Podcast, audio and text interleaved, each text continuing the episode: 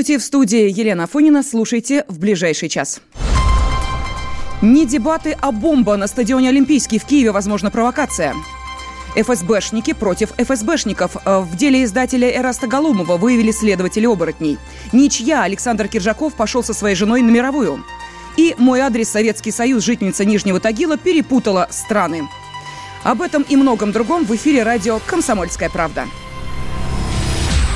На дебатах между кандидатами в президенты Украины может произойти теракт. Бомбу планируют заложить в одном из секторов киевского стадиона «Олимпийский», на котором сегодня вечером соберется больше 70 тысяч человек, сообщает журналист Анатолий Шари. Тому, что я сейчас вам расскажу, я прошу отнестись как к одному из 28 планов действующей власти, который стал нам известен.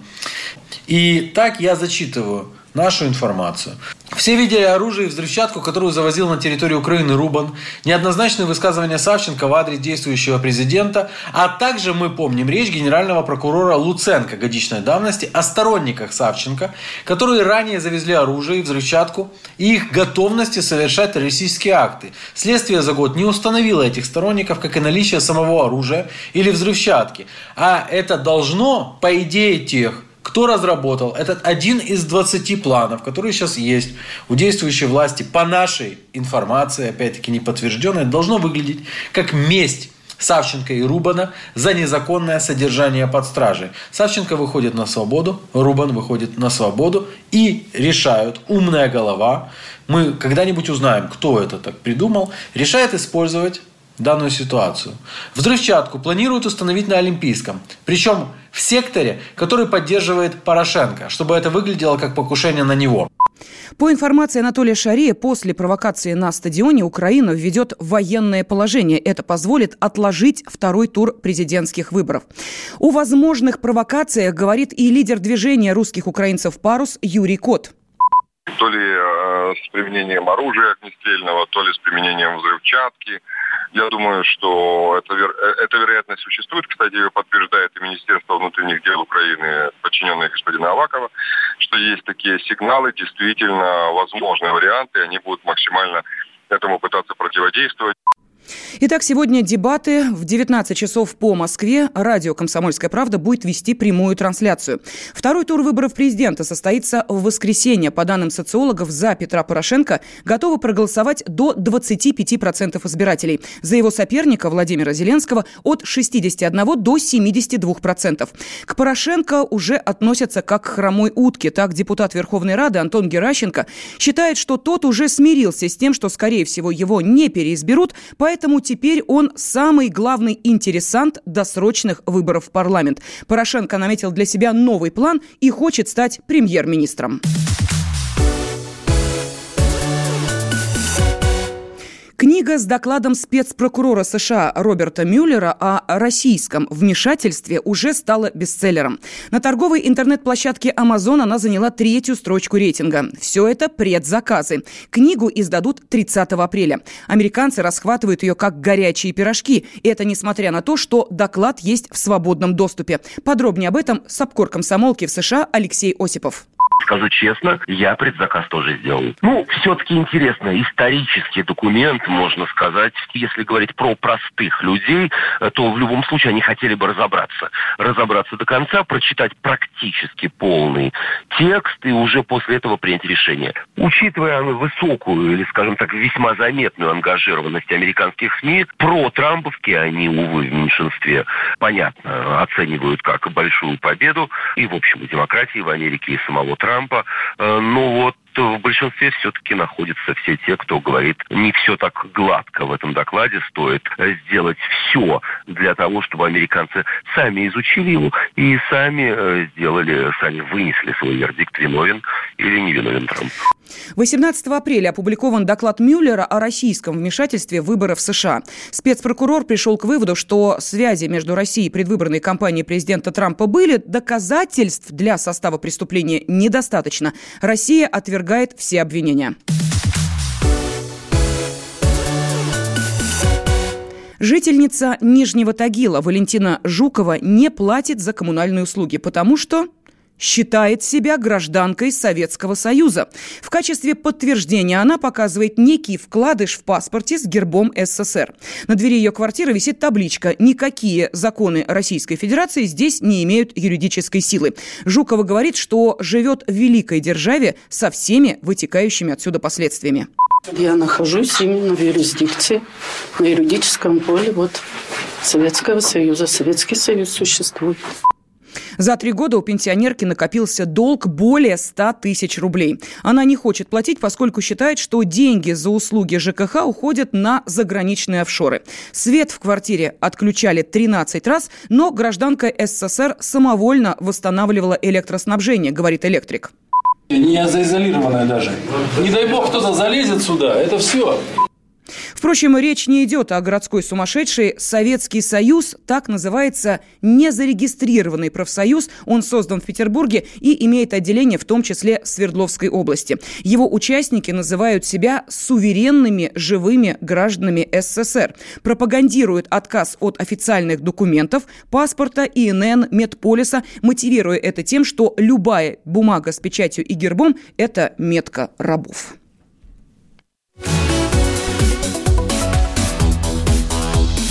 Темы дня.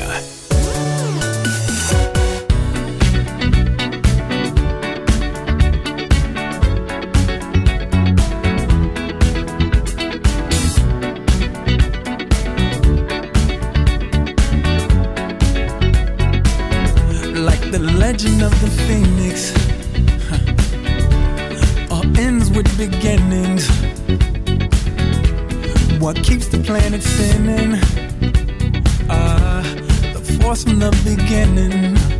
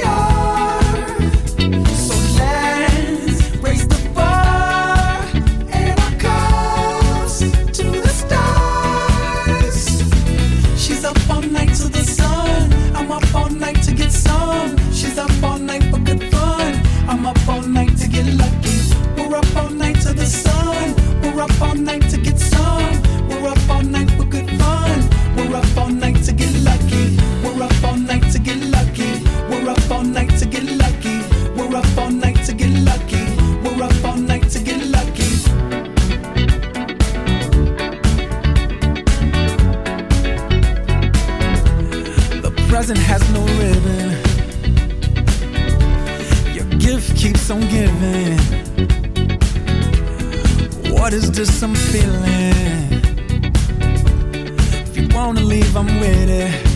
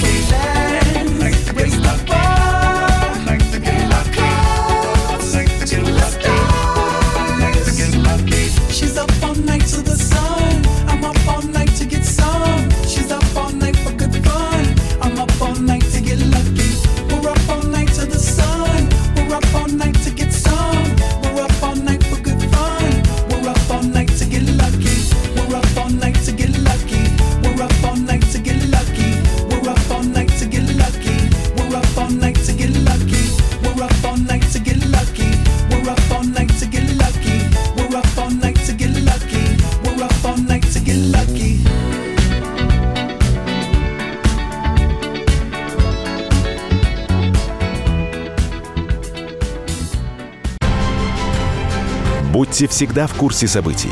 Установите на свой смартфон приложение «Радио Комсомольская правда». Слушайте в любой точке мира. Актуальные новости, эксклюзивные интервью, профессиональные комментарии. Доступны версии для iOS и Android. «Радио Комсомольская правда». В вашем мобильном.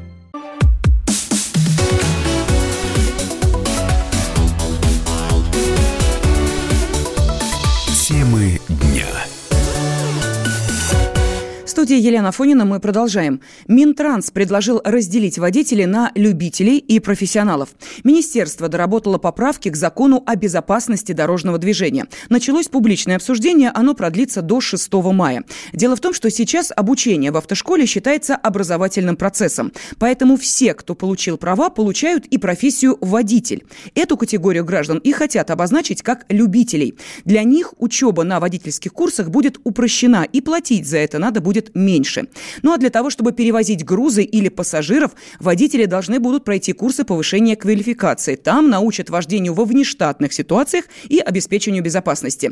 По оценке Минтранса, стоить это будет от 2700 рублей до 12 тысяч. По окончанию курсов учащиеся получают свидетельство о профессии водитель. Его планируют выдавать сроком на 5 лет. Без этого документа человек не сможет устроиться в компании, которые занимаются перевозками, говорит координатор общества «Синие ведерки» Петр Шкуматов. Это очень правильный шаг. А, Он, а, собственно, давным-давно назрел. А, И дополнительные экзамены, ну и, собственно, дополнительные программы обучения, которые бы отсеивали неадекватных водителей, это в общем, очень давно назревшая мысль, идея, и очень хорошо то, что сейчас к ней э, возвращают. Плюс еще и в том, что уже случайные люди без профессионального водительского удостоверения, они э, не смогут прийти э, работать в такси, в грузоперевозке, Однако встает еще одна проблема – водители такси. И она вряд ли таким образом будет решена, отмечает руководитель Федерации автовладельцев Сергей Канаев.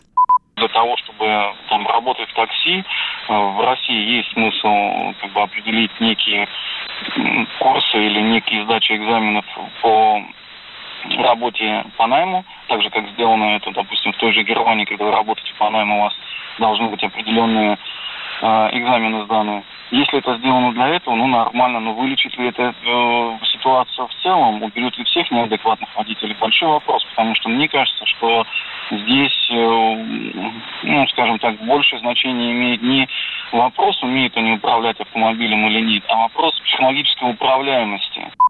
По мнению Канаева, этим вопросом должен заняться также Минздрав. Война Киржаковых подходит к концу. И этот конец неожиданный. Бывший футболист «Зенита» и сборной России Александр Киржаков и его жена Милана Тюльпанова готовы подписать мирное соглашение. С подробностями Дмитрий Делинский.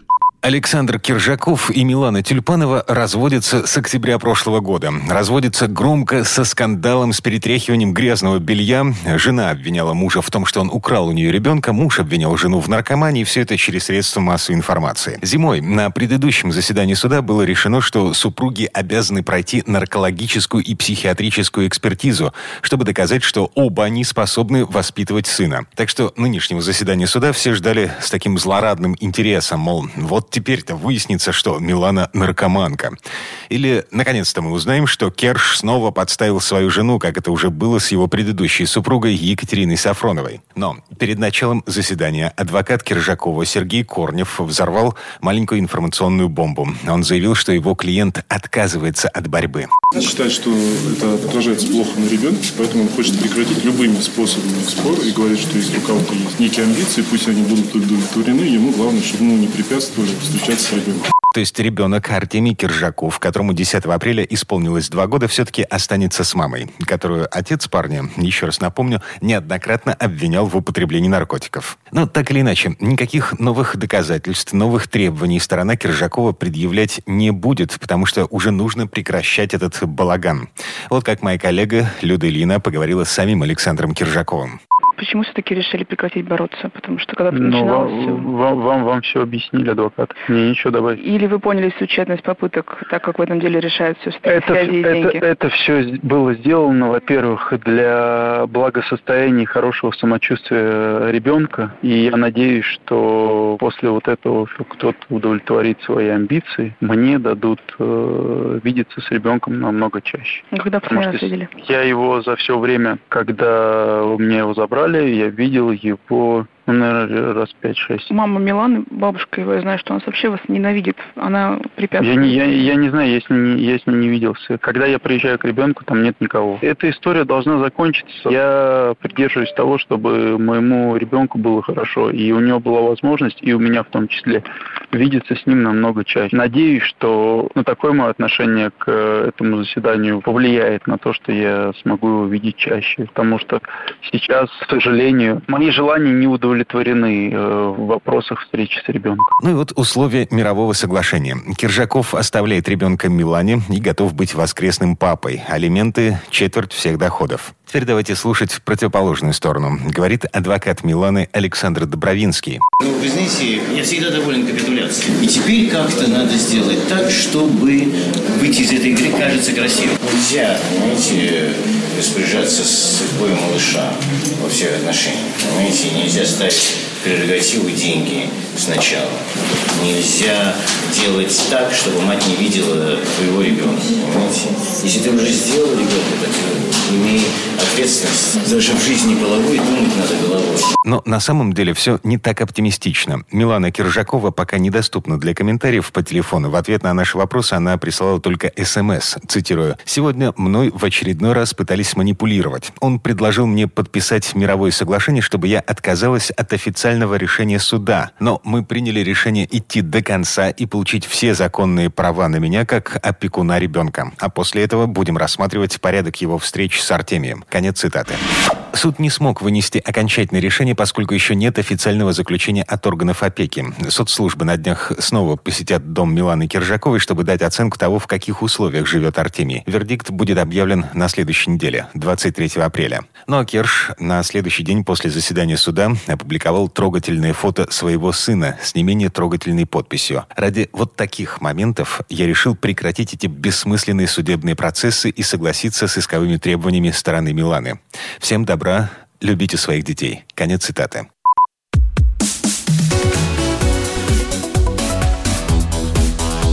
Темы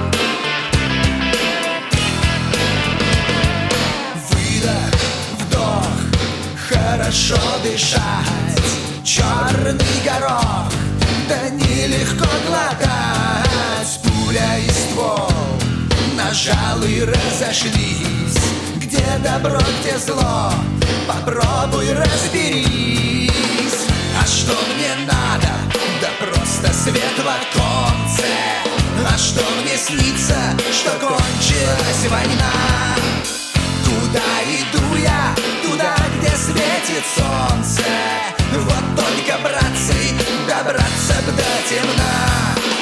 Куда иду я? Туда, где светит солнце. Вот только, братцы, добраться б до темна. Шаг другой, до счастья далеко. Эй, брат, постой, я знаю нелегко. Вымой лицо, побрейся, улыбнись. Выйди на крыльцо, свободе поклонись А что мне надо? Да просто свет в оконце А что мне снится, что кончилась война? Куда иду я? Туда, где светит солнце Вот только, братцы, добраться до темна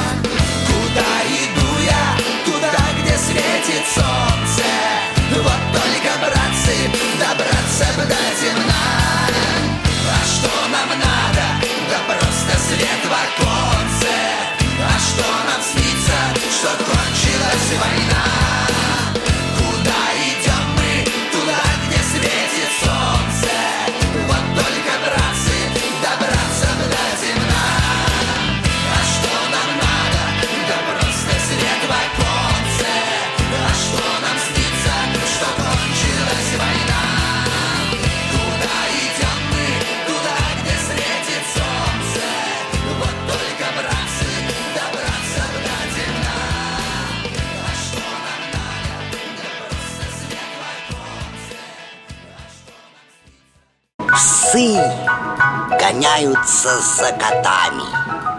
Так всегда было и так всегда будет. Такова жизнь. Как подружить домашних питомцев, чем кормить и когда водить к ветеринарам. Каждую субботу в эфире радио «Комсомольская правда» вот такая зверушка. Самая живая программа про братьев наших меньших. Советы ветеринара Ильи Середы. Не пропустите.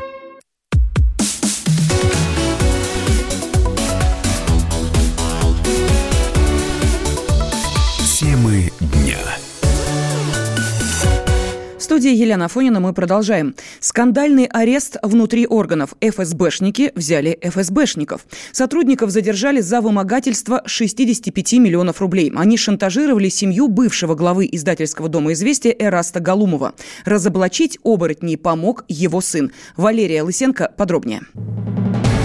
Все это больше похоже на сериал про бандитов.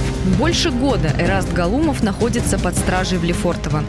Дело было громким. По версии следствия, бывший глава издательского дома «Известия» совершил мошенничество в 2011 -м.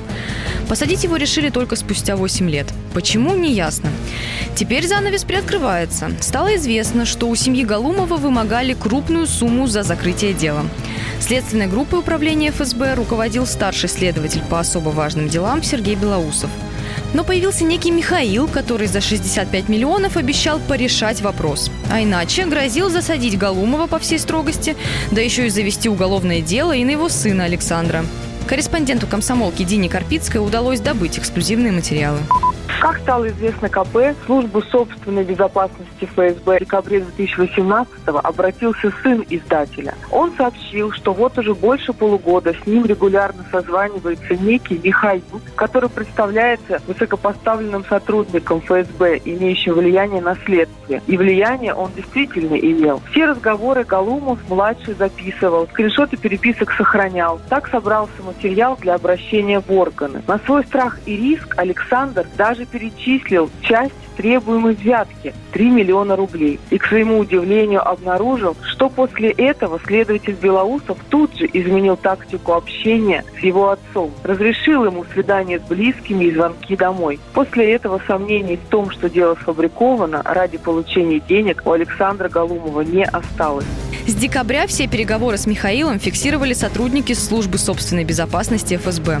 Послушать и почитать им правда было что. Алло? Здравствуйте. А, здравствуйте, Михаил. И вы эти условия приняли, кстати говоря. Эти условия, ну, вы на них согласились, по крайней мере, вы так сказали, да. Сейчас вы эти условия начинаете фактически просто-напросто менять. Все, что входило, вот мы это все убирали и убираем все новые эпизоды. Захотите, я не знаю, давайте цену увеличим там в пять раз и вообще сожжем нахрен это дело. Никому не интересно здесь, поверьте. Уже ни мне, ни Я понял. А... нашим лицам, Да. чтобы крупная сумма ушла государству. Никому это не интересно нафиг. Когда пришло время второго платежа, Михаил потребовал перечислить 15 миллионов рублей. Сын Галумова говорит, что денег нет, а чтобы их получить, хорошо бы продать семейную недвижимость, которая арестована следствием.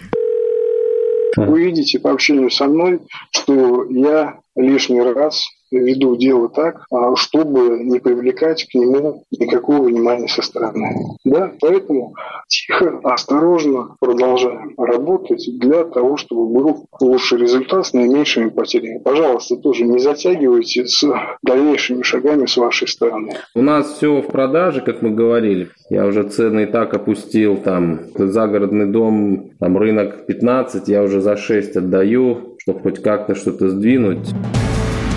Службе собственной безопасности ФСБ удалось установить, что этот самый Михаил никто иной, как сотрудник ФСБ Александр Колбов. Теперь уже бывший. Он уволился буквально в конце прошлого года, но до последнего продолжал звонить и угрожать сыну издателя. Колбова отправили под арест до июня. А следом задержали и его коллегу, того самого руководителя следственной группы, ведущий дело против Галумова, Сергея Белоусова. Он все еще действующий сотрудник ФСБ, поэтому его доставили в военный гарнизонный суд, который и решит его дальнейшую судьбу. Валерия Лысенко, радио «Комсомольская правда». Писателя Дмитрия Быкова привезли из Уфы в Москву. В столицу его перевели по просьбе родственников. Частный самолет оплатили друзья. Состояние писателя по-прежнему тяжелое, говорит главный редактор «Эхо Москвы» Алексей Венедиктов. Как взлетели, так и сели. Никаких изменений нет, стабильное, но тяжелое. Это и есть одна из причин и просьбы семьи транспортировать его в Москву, хотя семья и все друзья очень благодарны этой уфимской больнице и врачам. Просто блистательно стабилизировали, блистательно, в тяжелейших условиях. Мне главврач уфимской больницы сказала, что история выздоровления будет длинной, что это только самое начало, это практически цитата. Их задача была стабилизировать, а, собственно, лечение сейчас уже в Москве будет длинно и долго. долго.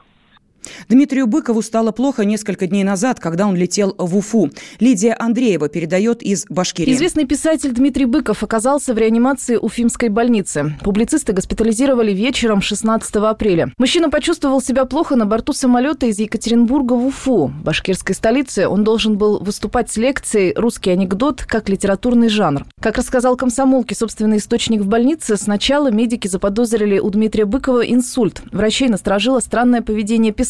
Он шатался, звал кого-то на помощь, с кем-то разговаривал. Журналист даже не смог самостоятельно спуститься с трапа самолета. Пришлось нести его на носилках. В местных СМИ появилась информация, что экипаж самолета сначала не поверил Быкову, подумав, что он просто пьян. Но позже эту информацию комсомолки опровергли. По словам очевидцев, командир сразу же предупредил аэропорт Уфы о плохом самочувствии писателя. В столице Башкирии его уже ждала скорая помощь. Из аэропорта Дмитрия Быкова отвезли в Уфимскую клинику номер 22 и поместили в нейрореанимацию. Первоначальный диагноз инсульт не подтвердился. Об этом Александру Гамову рассказал друг Дмитрия, главред «Эхо Москвы» Алексей Венедиктов. Он же сообщил о диагнозе Быкова.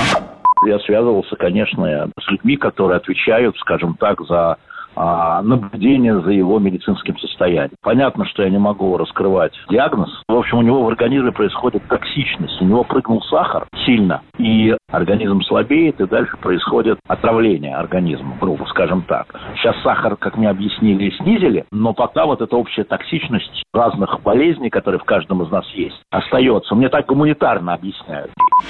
Уфимские врачи ввели писателя в состояние искусственной комы и подключили к аппарату вентиляции легких. Это было необходимо для спасения Дмитрия. С первых же минут ситуацию под контроль взяли власти Башкирии. Врач, работающий в Уфимской клинике, на условиях анонимности рассказал, что в больницу позвонил губернатор региона Ради Хабиров. Вечером того же дня к лечению по телесвязи подключились московские врачи. Рядом с палатой Быкова все это время дежурила его супруга Ирина Лукьянова. Поддержать друга пришел и Юрий Шевчук, который прилетел в Башкирию навестить свою маму. Лидия Андреева, «Комсомольская правда».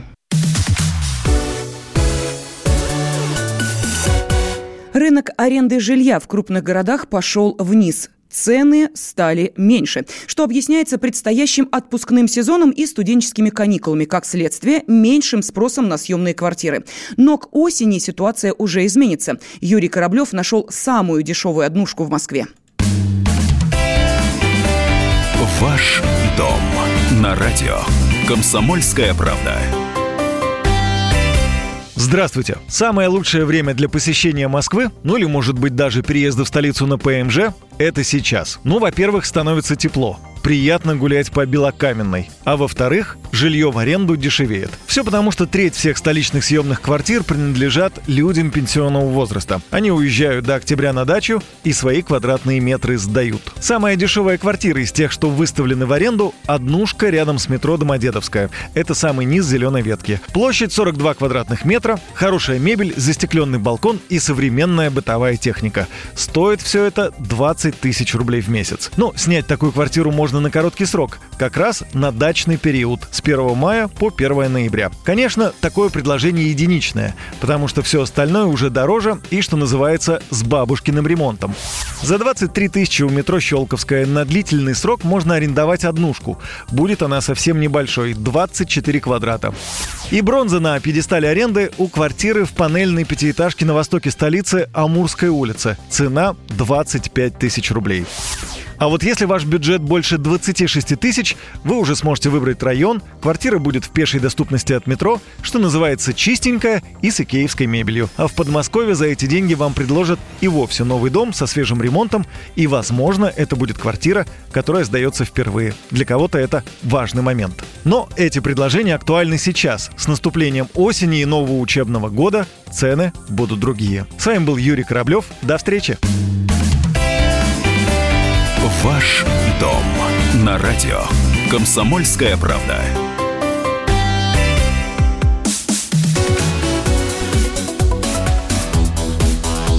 Темы дня. Всем привет, я Андрей Норкин. А я Юлия Норкина. И мы переехали Счастью, не на другую радиостанцию, просто на другое время. Простыми словами теперь в эфире по понедельникам, вторникам и средам в 9 вечера по московскому времени.